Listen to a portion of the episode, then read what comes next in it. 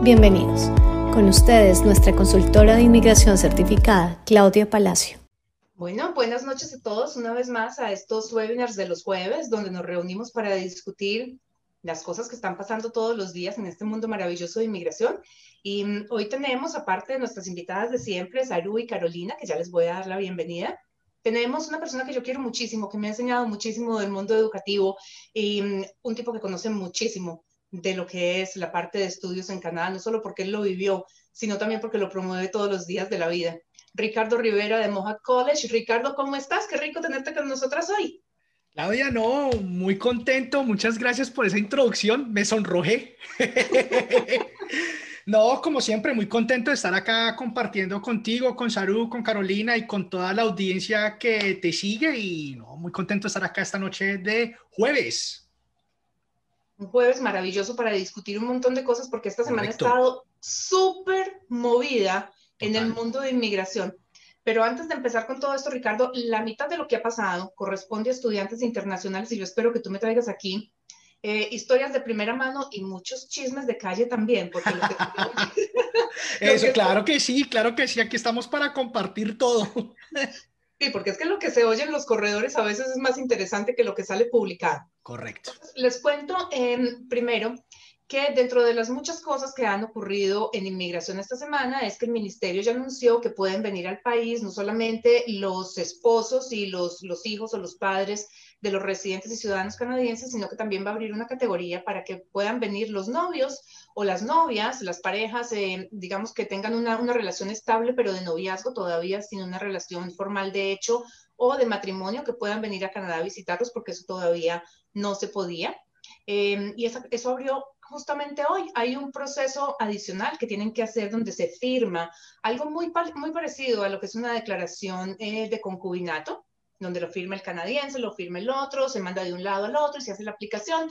Pero bueno, las instrucciones salieron hoy y eso le abre posibilidades a muchísima gente. Así que por ese lado, buenísimo. Eh, lo segundo, Ricardo, es, eh, digamos que lo que nos toca a todos los que estamos hoy aquí sentados, muy probablemente, es lo que tiene que ver con la entrada de los estudiantes internacionales ya eh, ahorita, porque el ministro dijo, a partir del 20 de octubre empezaremos a ver la entrada de estudiantes internacionales a Canadá. Eh, a los colegios, o sea, los estudiantes de los colegios que tengan un plan de prevención de COVID. Y ahí es donde cuéntame cómo se está haciendo para esto.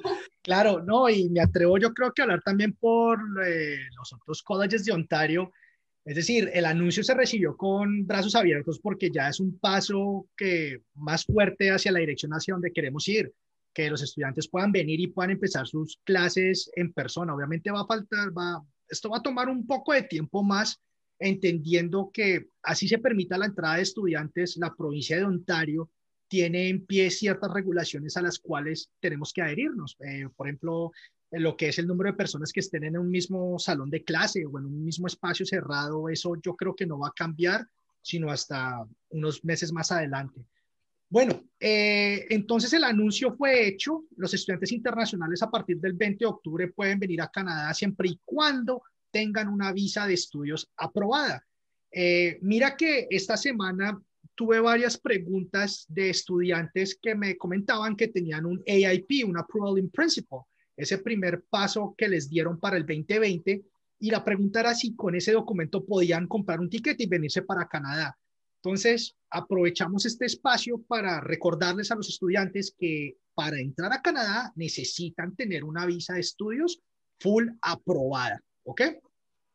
Entonces, en ese orden de ideas, octubre 20 pueden entrar, siempre y cuando la institución tenga un plan de COVID para recibir estudiantes. La realidad es que nosotros ya pasamos con muchos meses antes ese plan para aprobación al gobierno. Entonces ahora la papa caliente no la vota el gobierno a nosotros y nosotros realmente en este momento estamos esperando una respuesta por parte del gobierno, una aprobación. Eh, no solo Mohawk College está en la misma situación, estamos la mayoría de instituciones públicas en Ontario.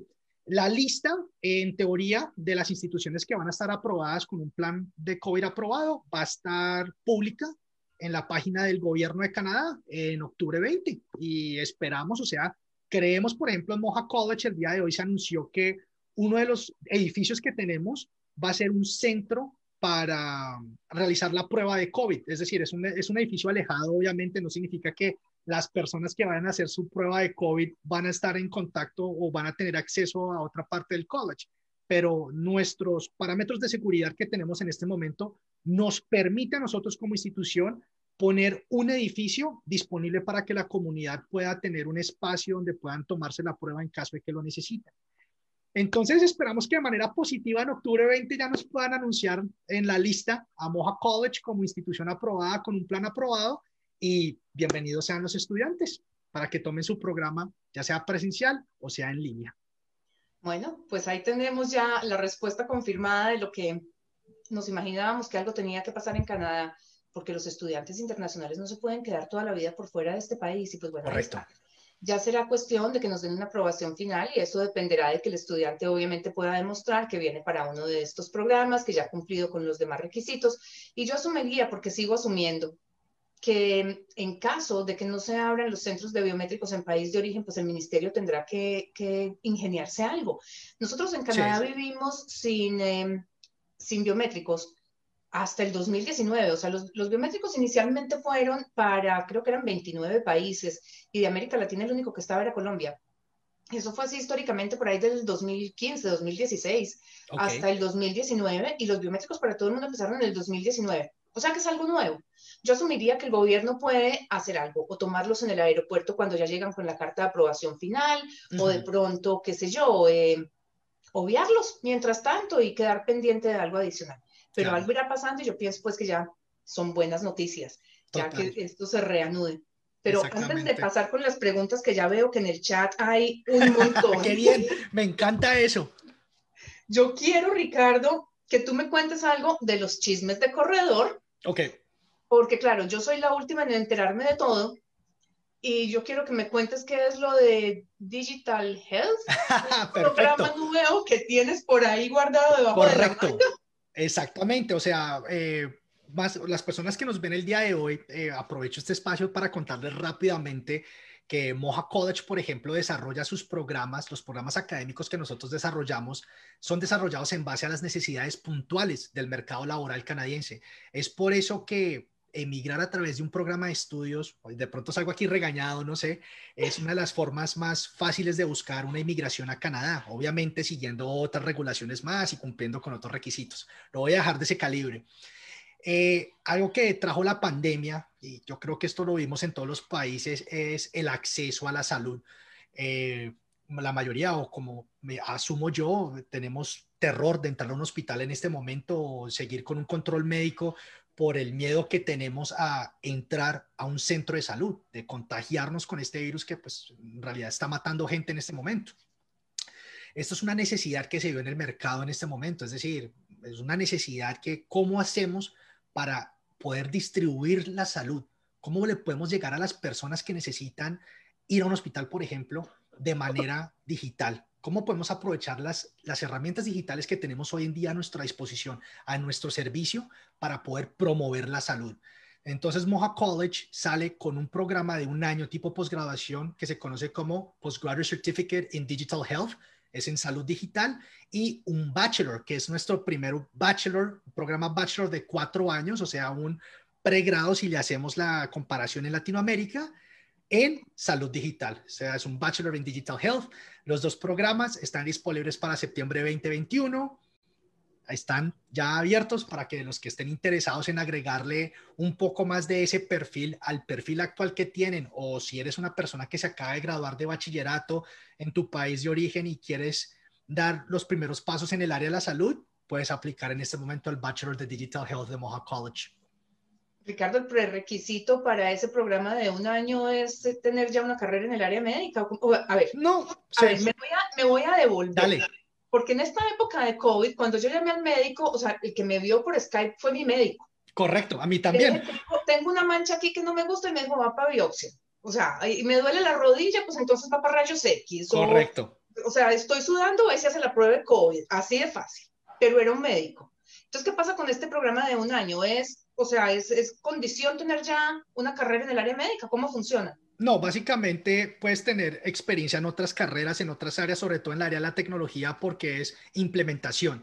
La carrera en sí no es para que tú seas médico o médica, es para cómo vamos a aprovechar esas herramientas que tenemos hoy en día para promover la salud. Y Canadá y Moja College son un fuerte en eso. Ahorita en este momento estamos buscando maneras, o sea, yo quedo súper impresionado desde que empezó todo esto, cómo el Ministerio de Salud de la provincia de Ontario se ha comportado tan bien en tratar de hacerlo de telehealth, eh, que es básicamente lo que tú describes en este momento. Yo también hace pocos días tuve dos citas médicas a las cuales tuve que atender primero por teléfono, pero hay maneras de mejorar esto. Hoy en día contamos con muchas herramientas que nos permiten mejorar este servicio, ponerlo más al alcance de todos. Es decir, yo creo que tú y yo en este momento nos salvamos, pero una persona que tenga 80 años eh, como todos sabemos muy bien, les es muy difícil el acceso a la tecnología o, cuando uno les habla de Skype o de una videoconferencia, creen que uno está hablando como en otro idioma. Entonces, hay que tener en cuenta que esto es lo que enfoca el programa, es decir, la salud es un derecho para todos. ¿Cómo podemos usar estas herramientas para que todos tengamos esos beneficios de manera equitativa? O sea que no excluye al resto de gente que quiera meterse en esta área. O sea, si es una persona que esté en IT, si es una persona que esté en mercadeo, si es una persona que esté en negocios, puede calificar para este el año el programa. Correcto. El requerimiento más importante para este programa, como todos los de Moja College a nivel posgrado, va a ser el inglés. Te vamos a pedir una IELTS académico de 6.5 con ninguna banda con menos de 6.0 o un TOEFL IBT de 83 para arriba. Ricardo, ¿están aceptando todavía los, los exámenes de inglés eh, online o no? El Duolingo, eh, solo para enero, la verdad, yo le recomiendo a las personas, es que mira, yo le recomiendo a las personas que, que quieren realizar este proceso, el Duolingo es un examen mucho más fácil que el IELTS académico o el TOEFL IBT. Y la verdad, yo creo que nos da, nos hace un error el pensar que un score de un examen tan sencillo como es el de Duolingo nos va a reflejar la realidad de nuestro nivel de inglés y de pronto nos puede causar un poco más de estragos que beneficios cuando tú aplicas un programa académico basado en un resultado de esos, eh, tal vez te vienes con la idea que sí manejas el idioma, pero empezaste tus clases y no das con el material, te confundes, no logras entender lo que está explicando el profesor. A la final lo que crees que te ahorraste de pronto puliendo tu inglés un poco más, lo vas a tener que terminar pagando, repitiendo materias en vacaciones, cuando realmente deberías de estar aprovechando el tiempo completo para trabajar. Entonces, la cuestión es que ahí em, hay un problema adicional. Porque ya que tocas tú ese tema, Ricardo, los estudiantes internacionales, pues no es que estén obligados a sacar A en todo, pero lo que espera el gobierno es que ellos estén, o sea, eh, se llama activamente buscando completar el programa. De tal manera que si se quedan colgados en el idioma y pierden una, una, cantidad de materias por esto, lo que va a generar es un problema para solicitar el permiso de trabajo de posgraduado, porque les va a tocar, o sea, repetir semestres y el gobierno va a entrar a pensar, ¿qué fue lo que pasó? O sea, explicar, es que yo estudié pero no entendía inglés, entonces no, fue que perdí el primer semestre completo y me tocó repetirlo, ¿por qué? Y ese por qué puede llevar a una negativa de un Postgraduation Work Permit, que es finalmente lo que se está buscando, o mucha de la gente es lo que está buscando para poder adquirir experiencia laboral en Canadá o para buscar una residencia para algo. Así que ese tema del inglés es un tema delicado. Es súper clave. Mira, yo hoy en día les, recomiendo a las personas, tomen el TOEFL IBT Home Edition. No le estoy haciendo propaganda a TOEFL IBT ni nada porque se le parezca. Es más, eh, tuve la experiencia de tomar el examen hace unas cuatro semanas. Eh, es un examen bastante sencillo. Te registras, pones tu webcam, te vigilan durante todo el examen, muestras tu habitación, muestras tu escritorio, no puedes tener nada. Y es el mismo TOEFL IBT, pero lo tomas desde la comodidad de tu casa. Es así, es sencillo. Obviamente va a ser mucho más costoso que el Duolingo, pero la ventaja es que nos va a dar un número real. Va a ser un golpe real que nos va a decir, perfecto, tú estás preparado y listo para empezar un programa académico o calma, paciencia, miremos cómo podemos pulir más el inglés de tal manera. el pathway correcto. están diseñados. Exactamente, o sea, están los pathways, están los pathways con escuelas privadas en Toronto que hoy en día tienen sus programas en línea que son espectaculares porque la persona puede empezar su proceso desde ya. Ya no hay excusa de decir, no, es que la frontera está cerrada y no logro llegar y quiero aprovechar la experiencia. No, tienes la ventaja de empezar tu programa en línea que te va a reducir costos bastantes o pues aplicar al programa e intentar empezar en septiembre de 2021 que esperemos todos ya sea un semestre presencial en Canadá. Ricardo, yo quiero hacerte una pregunta, ya que hablas de los cursos de inglés, que me parece bastante interesante. Eh, me hablas que tienes, hablas que tienes pathways em, también virtuales, pero los cursos de inglés también los estamos, también los podemos ofrecer virtuales. ¿Cómo los están manejando claro que sí. Eh, el programa de inglés de Moja College está disponible de manera virtual en este momento. Nuestro programa es de ocho niveles y cada nivel con siete semanas de duración. Eh, mi recomendación para las personas es la siguiente. En realidad los costos de un programa de inglés como el de Moja College es un poco alto si lo comparamos con los costos de las escuelas privadas con las cuales tenemos convenios en estos momentos.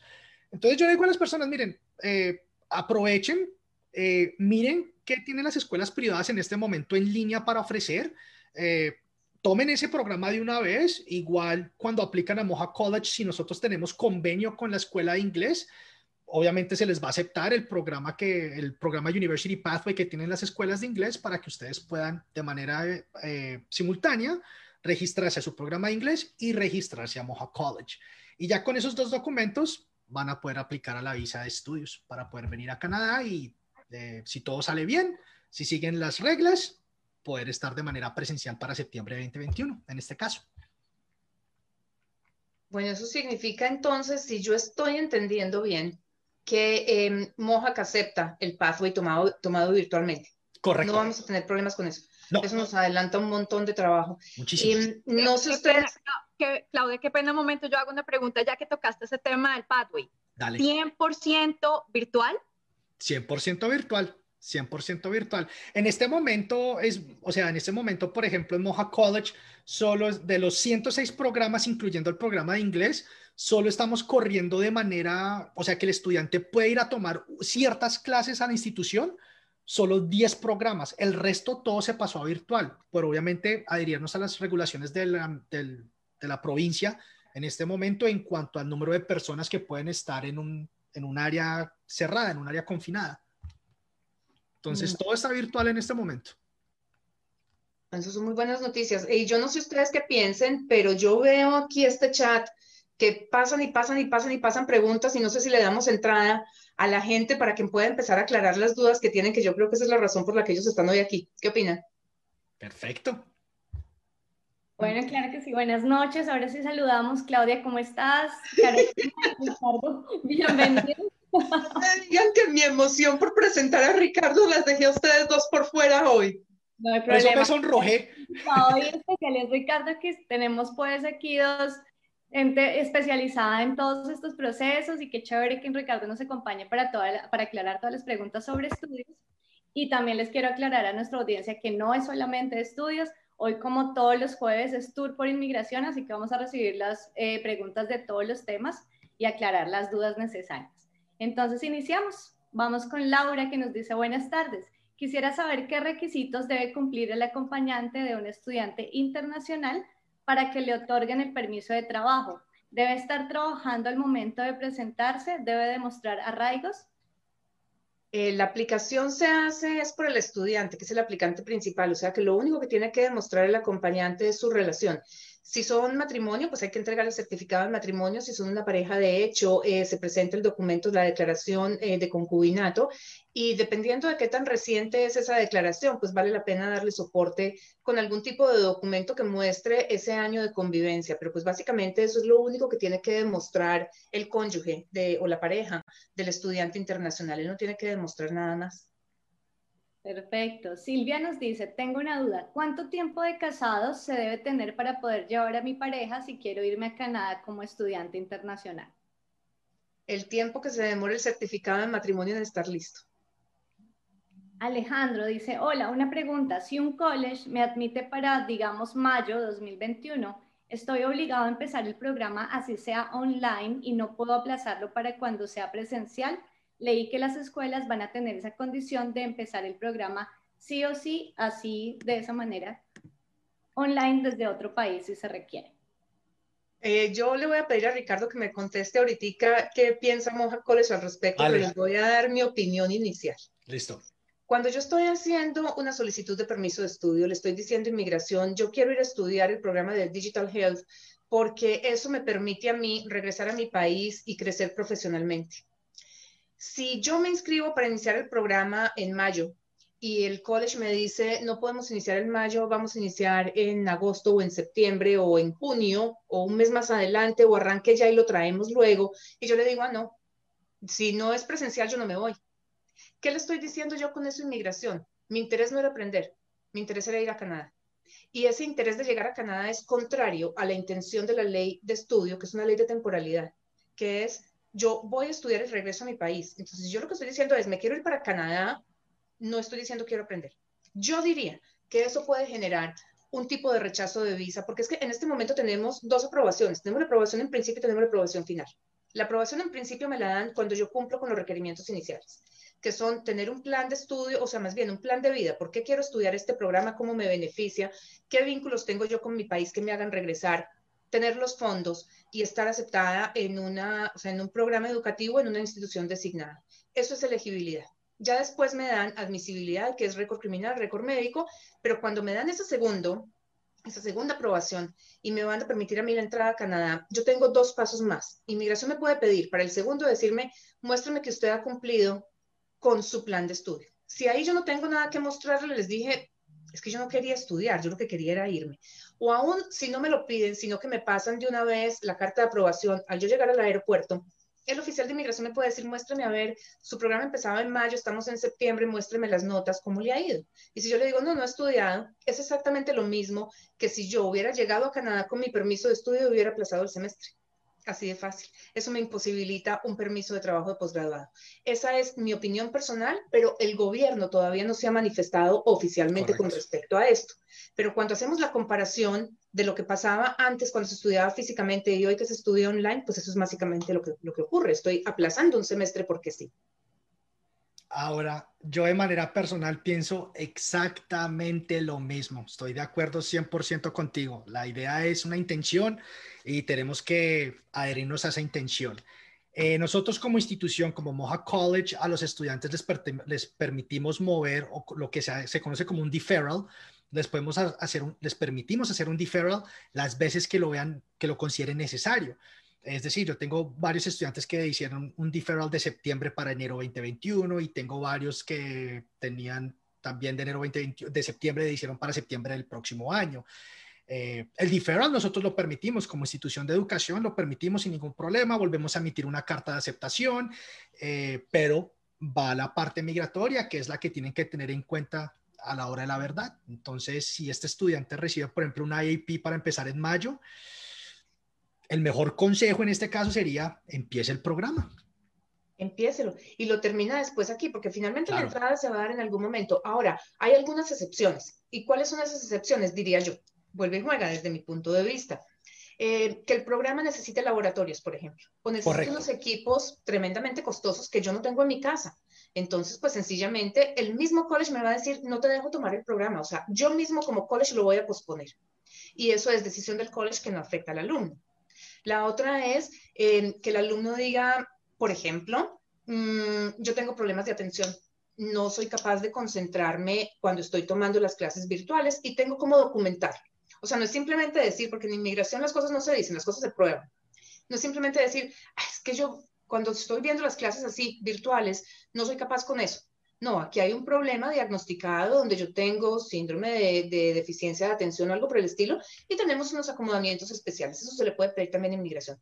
Pero en términos generales, yo diría que si lo que están buscando es poder llegar a Canadá en algún momento a terminar sus estudios, a tener una experiencia laboral a través del permiso de trabajo de posgraduado, que cumplan con las condiciones del programa en la forma en la que lo recibieron y en la forma en la que se fue dando. Y parte de eso es ajustarnos a una situación que no es ni provocada ni responsabilidad de ningún gobierno, y mucho menos del canadiense, y donde eh, el Ministerio de Inmigración se ha proporcionado para facilitar en todo lo que ha sido posible el paso de los estudiantes internacionales a un proceso de residencia, si así lo quieren. Totalmente, 100% de acuerdo contigo. Perfecto. Ah, Ricardo, creo que esta pregunta iba para ti. Dice Alejandra, ¿el college cuándo le dirá qué modalidad en biotecnología health será? Enero. Eh, estamos de, la lista tiene que estar saliendo a finales de este mes. La lista tiene que estar publicada en nuestra página web. eh, me arriesgo aquí a especular que va a ser virtual. Pero esperemos a que salga la lista 100% para que esté confirmada. Vale, Tatiana nos dice, hola Claudia y a todos, con mi novio estamos pensando en ir a vivir a Canadá y te hemos escuchado varias veces, sabemos que la mejor opción es estudiar, pero quisiéramos saber cómo se puede emigrar como pareja. Muchas gracias por el tiempo o sea, todos los procesos migratorios a Canadá se pueden hacer como pareja, porque de hecho parte de los objetivos de la ley migratoria canadiense es mantener esa unidad familiar. Entonces, si venimos por estudio, el uno viene a estudiar, el otro viene a trabajar. Si venimos por trabajo, con una oferta de trabajo, el que tiene la oferta puede trabajar únicamente con esa empresa, el otro tiene un permiso de trabajo abierto. Si tenemos una nominación provincial, por ejemplo, es igual, se nomina al que tiene la oferta de trabajo, pero la pareja entra dentro del paquete. Así que, eh, o sea, la, la inmigración se hace de esa forma. Lo único que hay que ver es cuál de los dos tiene el mejor perfil para poder ser el aplicante principal y entonces el otro entra a ser el acompañante. Eh, esta semana tuve una cita con una pareja de Perú con la que me divertí como nada porque ellos, eh, o sea, habían hecho todo su, su plano mental pensando en que el aplicante principal era el señor y entonces, eh, pues, o sea, la señora dijo, bueno, pues yo me voy ahí, como usted diga, de acompañante cuando empezamos a revisar el perfil, nos dimos cuenta que em, ella me dijo, en alguna parte me dijo, es que a mí me hubiera encantado, pero pues el aplicante principal es él, entonces pues que él estudie. Y a mí se me ocurrió preguntarle a usted qué le gustaría. No, yo estoy tomando unos cursos de fotografía, no los pude terminar porque estábamos en Perú, Perú cerró, pero yo tengo una agencia, o sea, abrí hace un año y medio una agencia de marketing digital, hay una persona que hace, me hecho todo el rollo, ¿qué tal hacer esa parte que a ti te gusta aquí en Canadá? No sé, pues será cuando sea residente canadiense. Le dije, no, lo que pasa es que el perfil es mejor por el lado tuyo estudiando. Y ella se reía y decía, ay, ahora sí, soy importante. Cuando íbamos a la sexto, Ricardo, yo no sé si tú te acuerdas que yo decía mucho que a la gente le molestaba. Pero yo les decía, lo que pasa es que hay momentos en la vida donde, o en, estos procesos migratorios, donde uno de los dos miembros de la pareja estorba, porque cuando uno evalúa el perfil solo, saca uno mejor puntaje, no dice, pero es que lo voy a perder puntos, ¿qué hago? Pero igual, aún no te separes. Pero aún separando los perfiles no daba para llegar al puntaje. Entonces, cuando está ese, ese miembro de la pareja que es el que hace perder puntos, es la clave para poder sacar la residencia después, porque o bien es el que hace toda la parte de soporte económico trabajando, o bien es el que viene a estudiar. O sea que, como dice Ricardo, no se separen, no, todo lo contrario. Esto, o sea, el proceso migratorio es mucho más sencillo cuando se hace en pareja y es mucho más fácil para nosotros cuando hacemos una planeación, cuando nos dicen, díganos cuál es el mejor candidato para aplicante principal y cuál es el soporte, porque son tan importantes el uno como el otro. Y esto que, y esto que acabas de decir es súper importante y esto no, no para echarte porras ahorita aquí, igual estamos súper bien acá en esta, en esta presentación, pero esto es algo que yo hago siempre en mis presentaciones, es recomendarle a las personas que si la meta es inmigrar, hablen con un consultor o con una consultora de inmigración. Es decir, de nada sirve especular en un proceso tan importante como estos. Yo siempre lo comparo con, como si fuera a construir una casa. Entonces, si tú vas a construir una casa, tú quieres que las bases sean fuertes, que sean una estructura sólida que al primer movimiento, al primer terremoto no se te vaya a caer. ¿Y eso cómo lo haces? Tú no vas a construir una casa basada en lo que ves en YouTube y, ay, tengo mis cuatro paredes puestas y pasó un viento y se te derrumbó todo. No, la idea de esto es, se puede hacer, claro, está ahí para todo el mundo, está, pero tengan una consulta para asegurarse que lo que están haciendo está bien hecho y que va por buen camino. Es súper sencillo. Ricardo, tú sabes que hay un video en YouTube que dura 7 minutos 23 segundos y dice todo lo que usted necesita saber para construir su casa desde los cimientos hasta los acabados. no está, claro, pero es que no todos contamos con la experticia de poder hacerlo de la manera como lo hace el video de YouTube.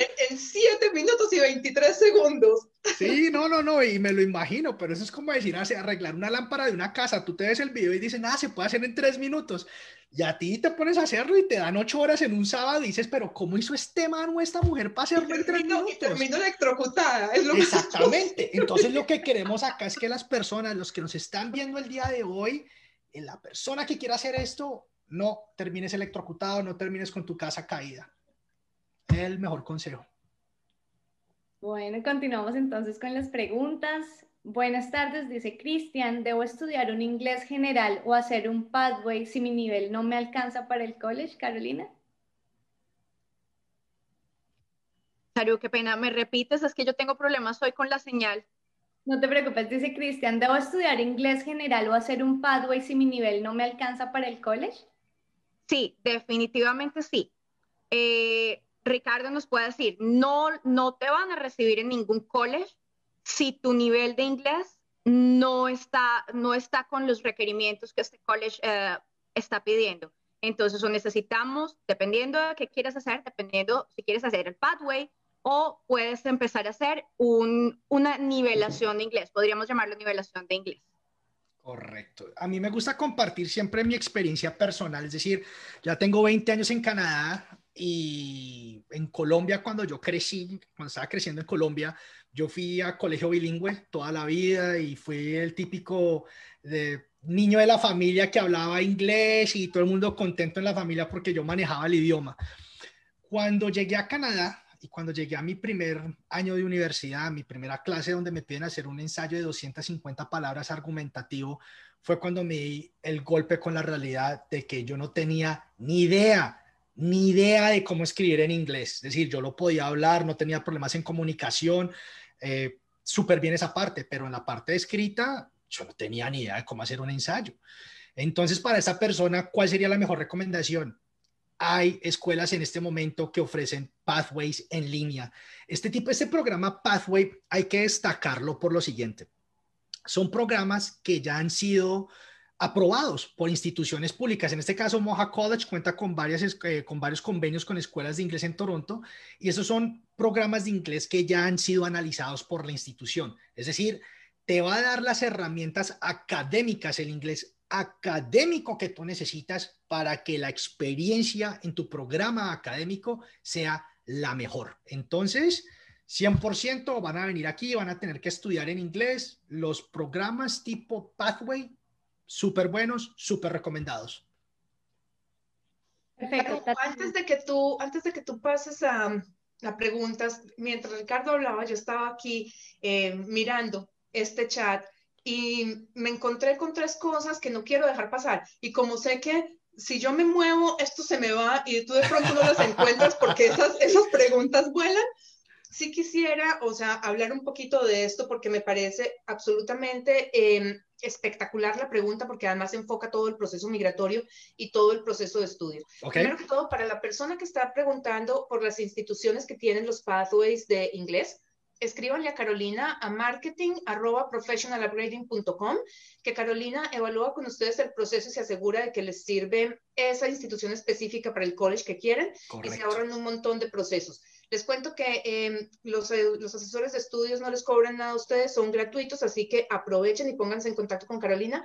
Carolina, pon ahí tu, tu correo electrónico, porfa, para que no se nos pierda. Y ahora sí, em, tengo aquí eh, a Yasmín González que dice, hola Claudia, saludos desde Bogotá, soy casada con dos hijos de 17 años, queremos inmigrar, sabemos que, nuestro, que por nuestro perfil debemos aplicar como estudiante internacional. Mi pregunta es, ¿es más fácil irme sola y que después mi esposo y mis hijos soliciten visa o hacer el trámite como familia? Contamos con los recursos. ¿Por qué les leo esta pregunta? Porque es que hay una idea generalizada de que por la edad yo me tengo que ir a estudiar. El problema está en ese concepto de que por la edad me tengo que ir a estudiar. No importa la edad que sea, pueden tener 22 años y estar apenas en el inicio de la tabla de puntos, no perder un solo punto, definitivamente la mejor forma de inmigrar es estudiar. Cuando hablamos de edad, estamos hablando de que es una persona mayor de 32 o 33 años que al venir a Canadá a estudiar un programa de dos años y graduarse ya vamos a quedar por encima de 35 y esto necesita consideraciones adicionales. Entonces, miren la idea que les estoy dando aquí todo el mundo debería hacer un plan migratorio antes de decidir si se viene por estudio o se viene por trabajo. Estudiar no garantiza la residencia. Y aquí quiero que entiendan algo. El año pasado, 642 mil estudiantes internacionales llegaron a Canadá. El año antepasado llegaron 500, no sé cuántos mil. El antepasado llegaron los mismos 500 y tantos mil. Subimos creo que fue 40 mil en el año. El año pasado recibieron la residencia permanente únicamente 56 mil estudiantes internacionales. O sea, estamos hablando de que es un poquito más del 10%. La pregunta es, si estudiar me da la residencia, ¿qué pasó con el otro 90? Y lo que pasa es que estudiar en Canadá le abre a uno la puerta para aplicar para residencia, pero no le da la residencia. Muchos se preguntan y cuando me escriben a mí me dicen, es que usted no habla sino del Express Entry, no tiene otro programa. Yo quiero que me revise el de las comunidades rurales, el de las comunidades pilotos, el de la nominación provincial. El Express Entry, primero que todo, no es un programa. El Express Entry es una base de datos a través de la que se manejan el sistema de selección de residentes permanentes que califican a través de estudio, de trabajo, de denominaciones provinciales, muchas de esas categorías. Los programas pilotos y el programa rural se aplican en papel. ¿Qué problema tenemos ahí? El programa piloto tiene 11 comunidades registradas. Para este primer año, cada una de las comunidades tiene un máximo de 100 cupos anuales. Cuando hablamos de 100 cupos, no son 100 aplicaciones, hablamos de 100 personas. O sea que si es una familia de 5, se nos fueron 5 cupos. ¿De acuerdo? El total del programa lo que va a tomar o lo que va a tener durante todo el periodo que va a estar como plan piloto, que son 5 años, va a ser 2.750 aplicaciones por año.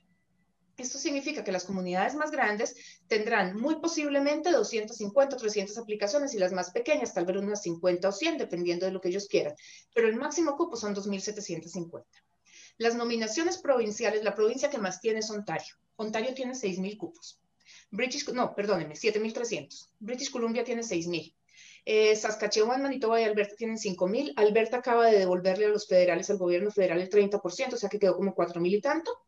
Las provincias del Atlántico tienen entre 800 y 2.000 y el programa piloto de las Atlánticas tiene 2.750. ¿Qué significa esto? Que si yo no necesito una nominación provincial, no vale la pena que aplique por ella. ¿Por qué? Primero, porque los cupos son menos, porque el tiempo de proceso es más largo, porque tengo que cumplir con mayores requisitos, porque tengo costos adicionales el programa más amplio es el Express Entry Federal. De esos 340 mil eh, residentes permanentes que se reciben cada año, el 70% entran eh, por la categoría económica. Y de la categoría económica, el 80% se mueve a través del Express Entry. O sea que estamos hablando de que 250 mil personas entran a Canadá por el Express Entry cada año. Entonces no empiecen a buscar de una vez, sin saber si lo necesitan o no, una comunidad rural, que lo único que están haciendo es cerrando sus posibilidades laborales. Yo no estoy diciendo que todo el mundo cabe en Toronto, no estoy diciendo que Ontario no es para todo el mundo. Lo que estoy diciendo es que cada perfil tiene unos requisitos distintos. Entonces, vengo a Canadá a estudiar, definitivamente es la mejor forma. ¿Cuándo tengo que hacer una planeación migratoria? El día que decido estudiar. A un muchacho de 18 años, recién graduado del colegio, del high school, estudiar un programa de dos años no le sirve. El puntaje no le va a alcanzar para sacar la residencia por el, eh, por el Express Entry va a necesitar una nominación provincial. Si tengo más de 32 o de 33 años y mi programa va a durar dos años más el año de trabajo y voy a quedar por encima de 35, voy a tener que empezar a buscar ayudas adicionales. ¿Cuáles son esas ayudas adicionales? Cerrar el permiso de trabajo a través del Tratado de Libre Comercio o un LMIA o buscar una nominación provincial. Si desde el día de hoy yo sé que necesito eso, lo que tengo que ver es mi experiencia laboral y mi carrera en qué parte del país tienen mayor demanda. Y tengo que considerar también que Ontario recibe, de los 642 mil estudiantes internacionales, recibió el año pasado 307 mil y hay 7.300 cupos, de los cuales Ontario se reserva 3.000. O sea, yo no puedo aplicar a ellos, se puede aplicar solamente a 4.300. Esa es la competencia que tenemos. British Columbia recibe 180 mil estudiantes internacionales, tiene seis cupos. Ambas provincias tienen 11 categorías de nominación provincial. Empiecen a repartir y tengan en cuenta eso. Ahora, voy a pasar después de toda esta cátedra de inmigración, que es la parte más aburrida.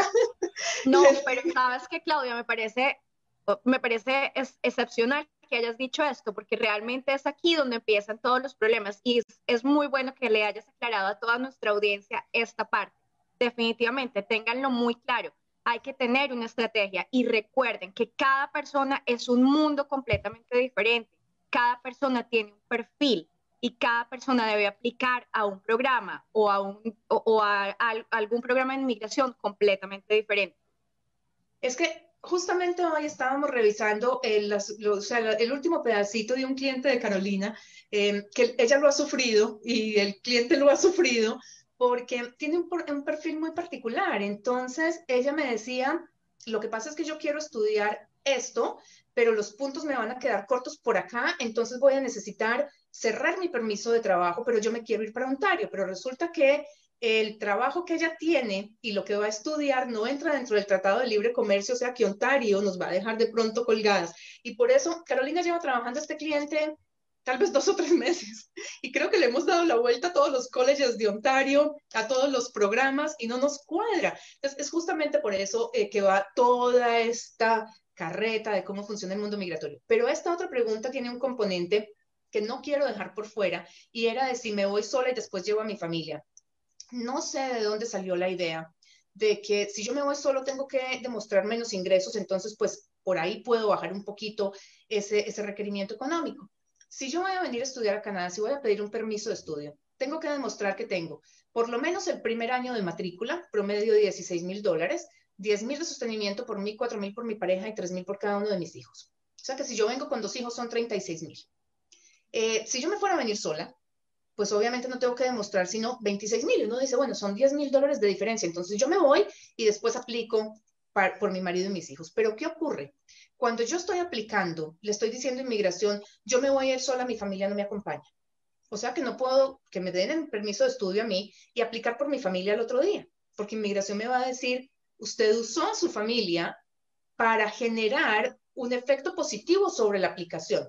O sea, usó algo para que nosotros torciéramos la decisión, para hacernos pensar que había algo que ataba al país cuando realmente no existía.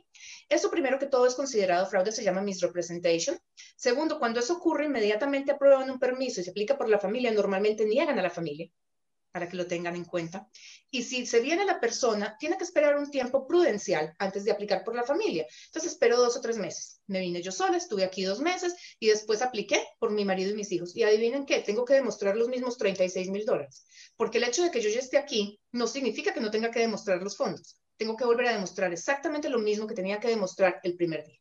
Entonces, no vale la pena ni separar a la familia ni correr ese riesgo. Es preferible trazar una estrategia eh, de fondos que me permita llegar a lo que necesito. Un crédito bancario se puede pedir y lo acepta perfectamente inmigración. Así que es mejor trabajar en esa parte.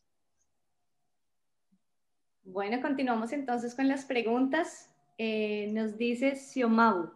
Buenas tardes desde Bogotá. Si tengo la visa de turismo pero no se ha podido viajar por el COVID-19, ¿se puede pedir visa de estudiante o sería negada? Eh, se puede pedir sin ningún problema. La cuestión es que necesitamos eh, hacer todo el proceso de aceptación en el college, la prueba de fondos, la prueba de solvencia, todo lo demás, pero claro que la pueden pedir. Ahora, em, recuerden que a partir de esta semana hay ciertas personas que pueden venir al país de manera temporal, que son eh, los dependientes en primero o segunda instancia, o más bien en segundo grado, de residentes o ciudadanos canadienses y de algunas personas que están a nivel temporal en Canadá, o sea, padres, abuelos, hijos, ya entran los hermanos, entran también los novios, eh, o los, sí, eh, los, ¿cómo se dice en español? Los significant others. La pareja. No, pareja es cuando uno lleva viviendo junto bajo el mismo techo por lo menos un año. Es que novio, novio era en mi época, Ricardo. No, también en la mía. Donde yo le llegué a decir a mi hija que si novio me va a decir, no, I'm dating by not exclusive. Y yo no puedo Entonces, el amigo con derechos. Eso sí, el amigo con derechos, iba a decir yo. Carolina, estás revelando tu edad. A ver, salud, tú eres la más joven de aquí, ¿cómo se dice eso? Efectivamente, Carolina tiene razón, vendría siendo amigos con derechos, amigos con beneficios. Si no se es pareja, de hecho, que ya es más formal, ya solamente sería saliendo amigos con derechos o con beneficios. Y es uno, ¿cómo le prueba inmigración eso? My friend with benefits. Mira, Ricardo, apréndete la escala. Estamos saliendo. Sí. with benefits. ¿Y después qué sigue, Saru? Eh, ya vendía pareja de hecho, que es common law. Ok. Pareja de hecho y matrimonio. Bueno, estamos como viejos, Ricardo. Oiga, sí, ya nos, no, quedo aterrado, oiga. Pero bueno, lo importante es que ya nos podemos traer y hay una categoría adicional que espero que ninguno de ustedes se encuentre en esa situación, que es para personas que necesitan venir al país a acompañar en sus últimos momentos de vida a un familiar que está aquí eh, y pues se puede pedir esa excepción. Hay una página especial del gobierno donde se puede pedir que aceleren ese proceso y den la visa, mm, pero hay que mandar justamente las pruebas de que esto está ocurriendo. Claudia, me estaban preguntando precisamente varias personas sobre la reunificación familiar. ¿Hay algo más que puedas agregar a lo de este nuevo programa o, actualizaciones? Em, para la llegada a Canadá es básicamente eso, o sea, padres, hermanos, hijos, abuelos, esposos, y entran también los, o sea, si yo tengo pareja y mi pareja tenía hijos o tiene hijos, esos hijos de, de, mi pareja los puedo traer también ahora a Canadá dentro de este proceso. Pero lo que se me, se me había olvidado contarles es que el martes se reabre el proceso de patrocinio de padres en Canadá. Y ese sí es, mejor dicho, que eh, la sorpresa del año para mí. Yo pensé que este año inmigración no lo iba a abrir pues justamente por la situación de COVID, pero va a estar abierta la plataforma tres semanas todos los que quieran que cumplan con los requisitos van a poder poner su intención y el gobierno va a hacer un sorteo. Este sí es sorteo, rifa, o sea, sacando nombres del sombrero a ver quién se lo gana. Van a seleccionar 10 mil personas para este año, 30 mil para el año entrante y pues nada, es el momento de poner esa intención porque es uno de los programas más esperados. Este es el mismo sistema con el que se manejó en el 2018. En el 2019 fue primeros en entrar, primeros en salir y se, se llenó el portal en seis minutos. Mm, pero volvimos al sistema de sorteo, así que pues es el momento de que todo el mundo prepare todos los documentos que necesita. Perfecto. Tatiana también nos pregunta, hola Ricardo, ¿sabes cuándo irá Mohawk College? Si enero de 2021 seguirá siendo en línea o será semipresencial? Eh, nosotros ya lo anunciamos, es más, nosotros fuimos la primera institución en Ontario en anunciarlo de manera oficial, que enero 2021 va virtual, va, sigue con la misma modalidad que llevamos en este momento, pero lo que sí diría es que estén atentos a, o atentas a la lista que será publicada de manera oficial, donde ya va a estar por programa confirmado si, cada, si el programa va a ser virtual o va a ser híbrido. Perfecto. Kevin nos dice, hola Claudia, buenas noches. Tengo una duda. En un programa de estudios con acompañante trabajador, al momento de aplicar a residencia provincial, específicamente en Manitoba, si el acompañante trabajador cuenta con la experiencia de seis meses en un trabajo con alta demanda. La pregunta es si ella es la aplicante principal a esa solicitud provincial, ¿el nivel de inglés lo debe certificar el trabajador o puede el estudiante, es decir, la pareja? A ver, em, los requisitos los tiene que cumplir el aplicante principal si es, o sea, si él va a ser el aplicante. Entonces, en este caso, tendría que ser el trabajador el que lo pruebe. Ahora, en Manitoba, em, en la lista de demanda ocupacional, en esta tabla, están los requerimientos de inglés y fluctúan entre 5 y 7, no son realmente muy altos.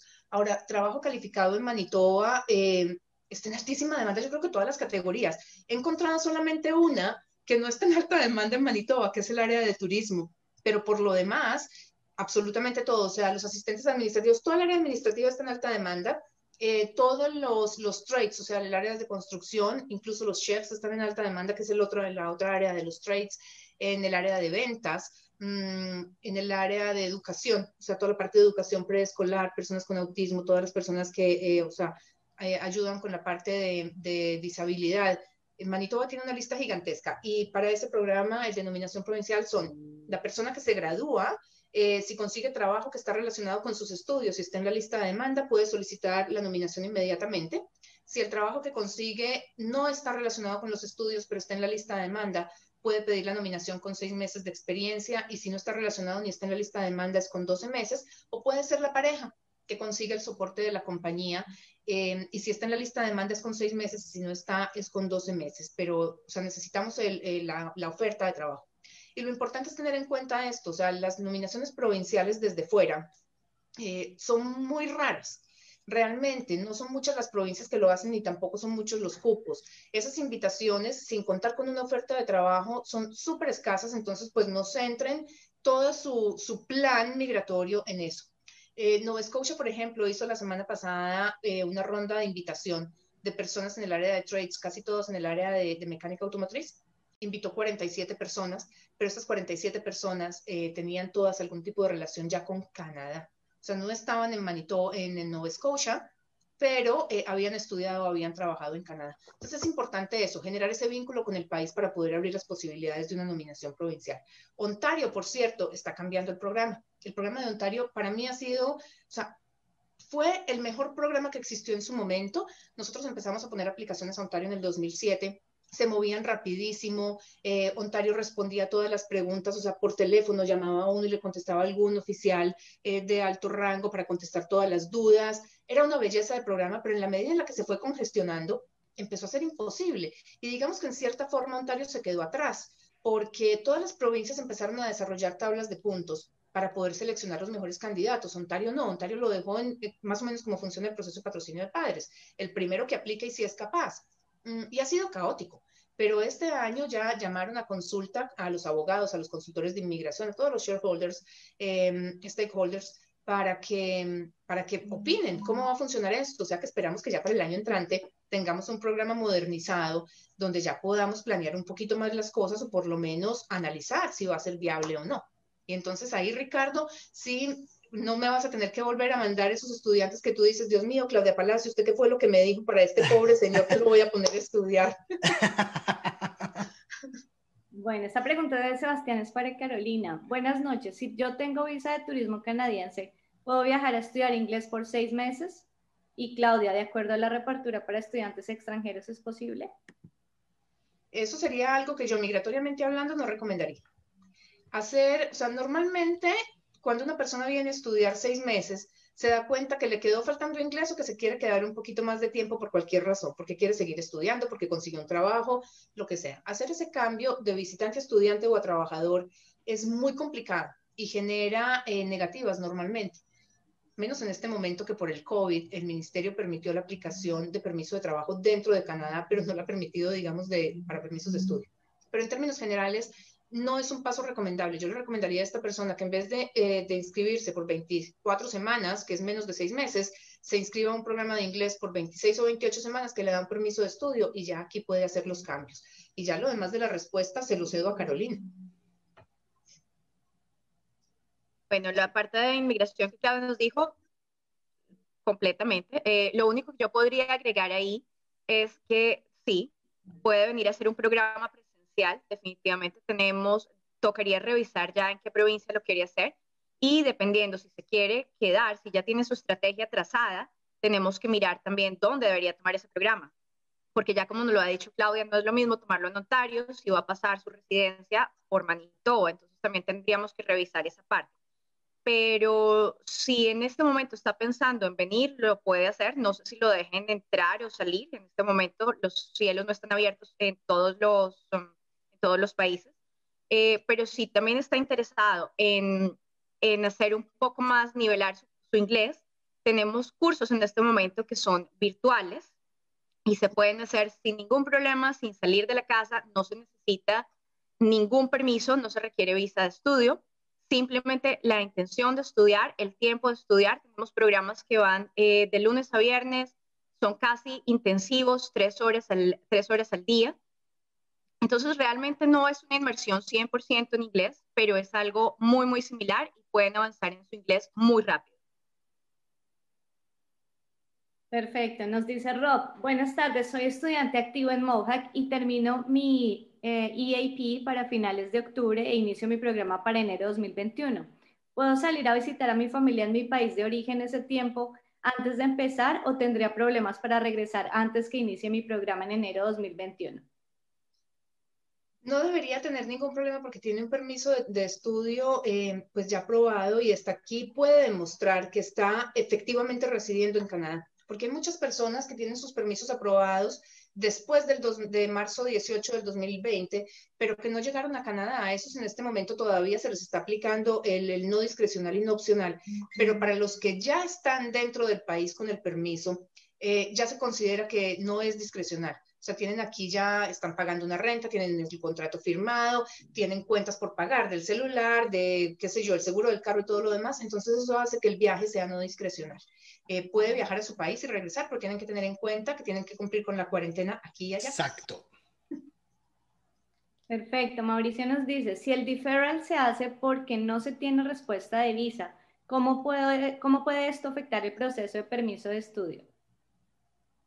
Mira, esa Buena pregunta. Sí, porque además el Ministerio de Inmigración eh, se pronunció y dijo que los estudiantes para estudiar online no necesitan recibir la aprobación en principio. Pueden empezar a estudiar online y les va a contar para el permiso de trabajo de posgraduados si empiezan a estudiar a partir del día en el que mandaron la solicitud del permiso de estudio, que es distinto. O sea, la, la confirmación de la solicitud del permiso de estudio se da automática. Eso llega en 30 segundos después de que uno la manda.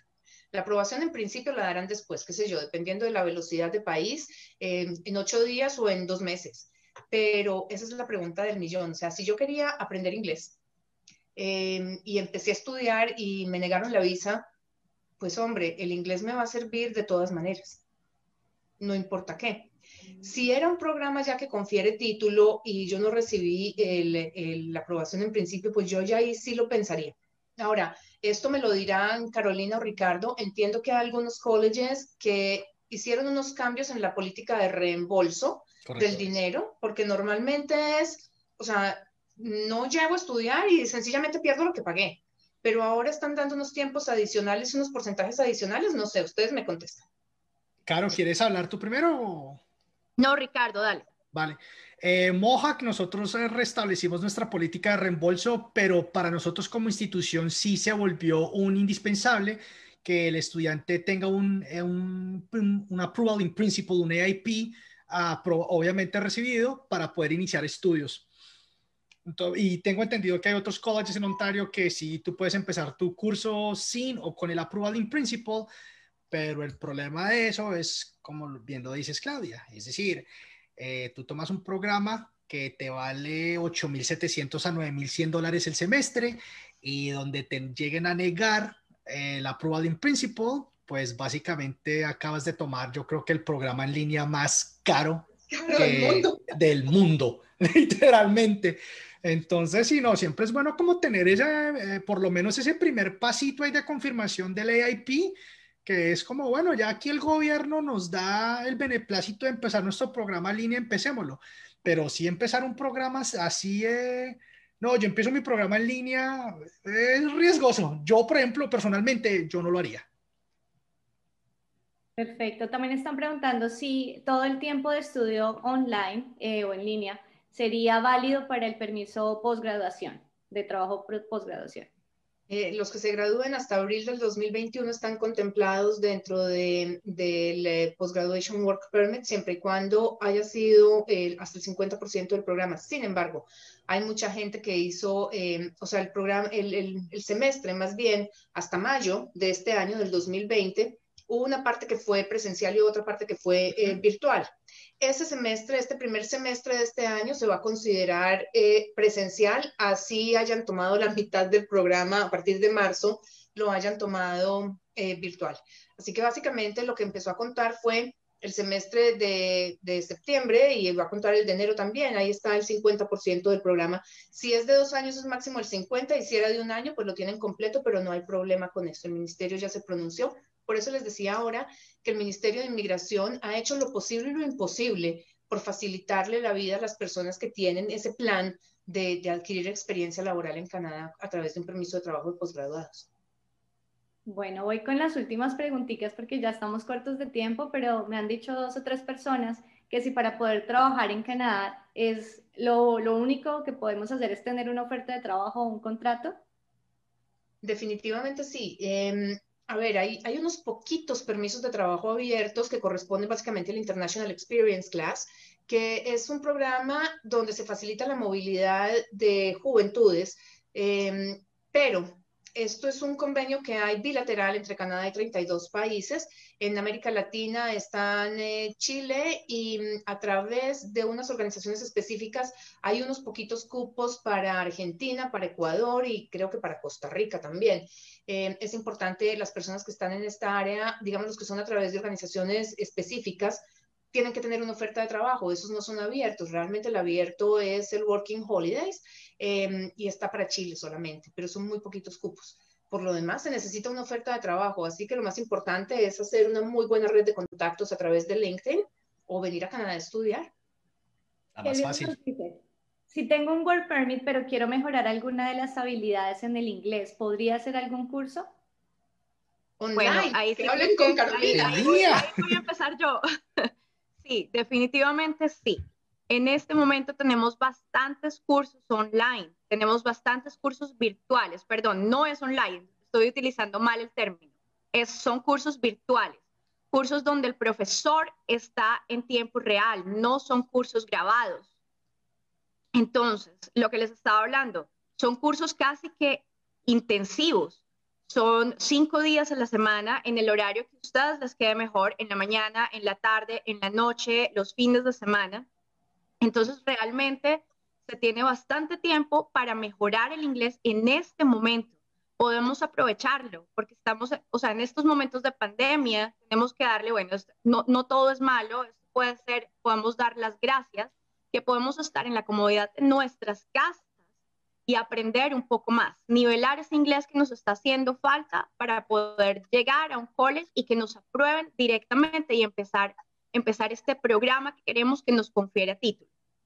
Entonces, definitivamente sí, es, es, es el momento, es el momento para empezar a estudiar inglés. Por favor, contáctenme, yo les puedo ayudar, les puedo dar eh, toda la información.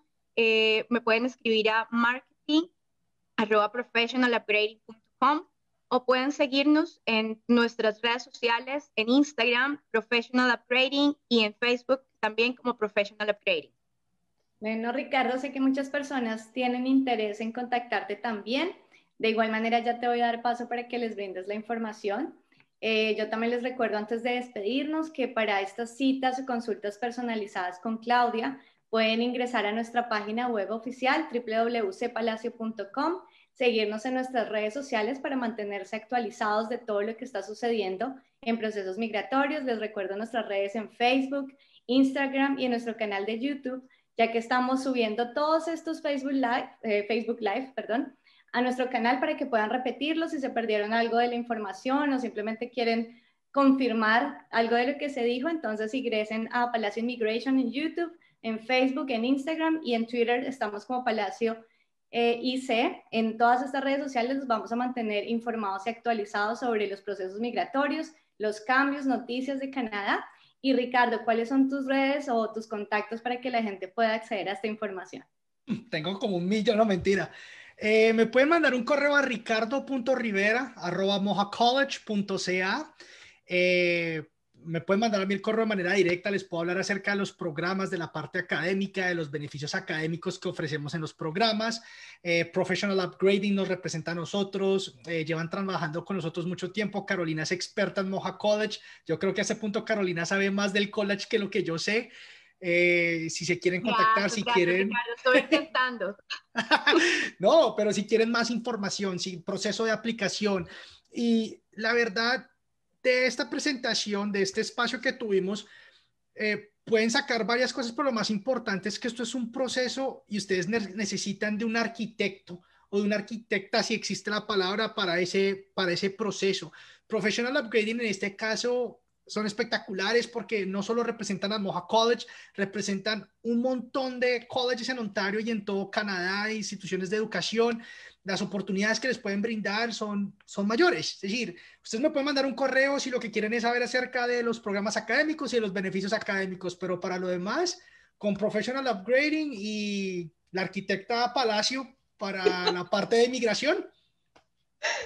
Quiero agregar algo a lo que dice Ricardo y es que efectivamente tenemos un montón de preguntas, tratamos de abarcar lo que más se puede en este corto tiempo porque sé que es corto, para todas las dudas que hay, pero ya saben, esos casos específicos que nos escriben, esas dudas, esas situaciones especiales o simplemente quieren evaluar su perfil, construir este plan de acción en todo ese proceso de inmigración y tener un panorama súper claro de lo que hay que hacer y hacer el paso a paso correctamente, hagan su consulta con Claudia Palacio, que como todos pueden ver y escuchar, es una experta en este tema. Y bueno, Claudia, te doy paso a ti también ya. Gracias. Pues bueno, antes de que se, se nos desconecte la gente, eh, yo creo que aquí hay varias cosas que son importantes recalcar que hoy, o sea, en el afán de hablar de tantas cosas no abarcamos. Y la primera es, mm, ¿por qué invité yo aquí a Ricardo? Eh, primero porque Ricardo es un tipo muy sensato. Cuando eh, ve que hay un estudiante que probablemente no llegue a su objetivo, él, eh, o sea, busca un consultor o un abogado con el que pueda trabajar, que le pueda dar apoyo y normalmente lo refiere. A mí me ha referido a algunos y sé pues que a colegas también, porque Ricardo es, es o sea, maneja muy bien sus relaciones, pero entonces yo voy a decir aquí que yo soy la favorita de Ricardo, no importa que no lo sea, pero Ricardo, tú me dejas creerlo. esa belleza, esa belleza tiene eh, trabajar con Ricardo específicamente, porque no está ahí por vender, está por ayudarles a cumplir sus metas, así que eh, pues contáctelo con toda la, tranquilidad del caso. Eh, Mohawk College tiene para mí cosas muy interesantes y es el hecho de que está ubicado en un sitio estratégico en Ontario, Está muy cerca a Toronto, en Colombia decimos a tiro de piedra. O sea, yo tomo el GO Train y llego a la CN Tower en 40 minutos. Si me vengo en el carro, pues más o menos me gasto lo mismo que en Bogotá llegando a la esquina, una hora y media, pero pues ahí estoy. Mm, y me queda también a media hora de Kitchener-Waterloo Guelph, donde hay un asentamiento muy interesante ahora eh, de empresas multinacionales. Hamilton per se tiene una economía muy interesante, o sea, las posibilidades de conseguir trabajo son muchas. Queda también a 25 minutos de Niagara Falls, o sea, está en el corazón de todo. Correcto. De los colleges que he visitado, Mohawk tiene uno de los sitios que a mí más me ha gustado y es un edificio que es Zero Footprint, si mal no estoy, así se llama. Net Zero Building. Thank you, la misma cosa. Es hermoso, además. Sí, fue un proyecto de edificios eh, sostenibles en Canadá que se realizó en el 2018. 16 eh, proyectos fueron avalados, entre esos para Ontario fue el de Mohawk College. Es el edificio donde tenemos eh, algunos de los programas de negocios, programas de ingeniería de sistemas y un centro para que los estudiantes puedan estudiar y hacer sus proyectos, como un espacio de estudio bien agradable y es un edificio, pues, como lo oyen, muy, muy, muy bonito. Es espectacular y tienen un centro de media, mejor dicho, me dejó descrestada también cuando allá. Es un college hermosísimo, eh, pero además tiene unos programas muy interesantes. Dentro de las muchas cosas que reviso yo cuando hago una evaluación migratoria es justamente cómo puedo completar ese, o sea, ese puntaje para llegar a un Express Entry y mm, los tratados de libre comercio son una opción muy interesante porque me dan 50 puntos adicionales después de trabajar un año con ese permiso y digamos que es relativamente sencillo comparado con los otros procesos, pero además si estoy en el área de los trades, eh, tengo unas posibilidades adicionales y cuando yo reviso los colleges en Ontario y empiezo a mirar que es la provincia donde la gran mayoría de la gente se quiere venir, cuando empiezo a revisar me encuentro con que Mohawk tiene unos programas absolutamente espectaculares en trades, en ingeniería de sistemas, estos de salud. Yo creo que Mohawk ha sido pionero en estos de salud porque tiene también uno para eh, médicos entrenados en el exterior. Así que, eh, pues nada, por eso estabas hoy aquí, Ricardo, y ni siquiera te dejé hablar. No, no, no, yo soy feliz de participar en estos eventos contigo. A mí me encanta que las personas tengan este, estos espacios para que se puedan dar cuenta que el sueño es posible llevarlo a acciones siempre y cuando sepan hacer las cosas bien. Esto solo hacer las cosas bien. Eh, interesante ver que otras personas comparten sus experiencias a través de los videos de YouTube y Facebook, lo que vemos, pero háganlo de manera sencilla. Carolina en algún momento lo mencionó en la presentación. Cada caso es único y yo soy partidario de eso. Cada caso es único, cada caso hay que estudiarlo con demasiada puntualidad para evitar problemas, para que todo nos salga bien. Me encanta para que todo fluya. Exacto. Pues bueno, a todos es eh, simplemente darle las gracias, esperar em, que se conecten con nosotros nuevamente dentro de ocho días, invitar a Ricardo para un especial sobre esos programas de salud, porque sé que es un tópico eh, que es álgido, porque no, no es mucho lo que hay a nivel nacional, así que quedas comprometidísimo en público para que no tengas escapatoria. Contigo siempre, contigo y con el equipo de Professional, cuenten conmigo. Muchas gracias, Ricardo. Y no se les olvide darle like, por favor, a la página y ponerles, que yo no siquiera sé cómo se llama, el, botoncito al timbre para que les pase las notificaciones. Subscribe. Gracias. La campanita de, notificaciones en YouTube, eh, darnos muchos likes y corazoncitos en Instagram para que podamos seguir creciendo como comunidad acá en Palacio Immigration y también a Professional Upgrading. Sobre todo porque es que estamos en un mundo migratorio muy cambiante. Y si ustedes quieren estar al día de lo que está pasando, la única forma es suscribirse a todo eso. Son los comunicados del gobierno, los comunicados de prensa del ministro, todo lo demás, y se enteran es por ahí. Así que a todos mil gracias por habernos acompañado y nos vemos dentro de ocho días.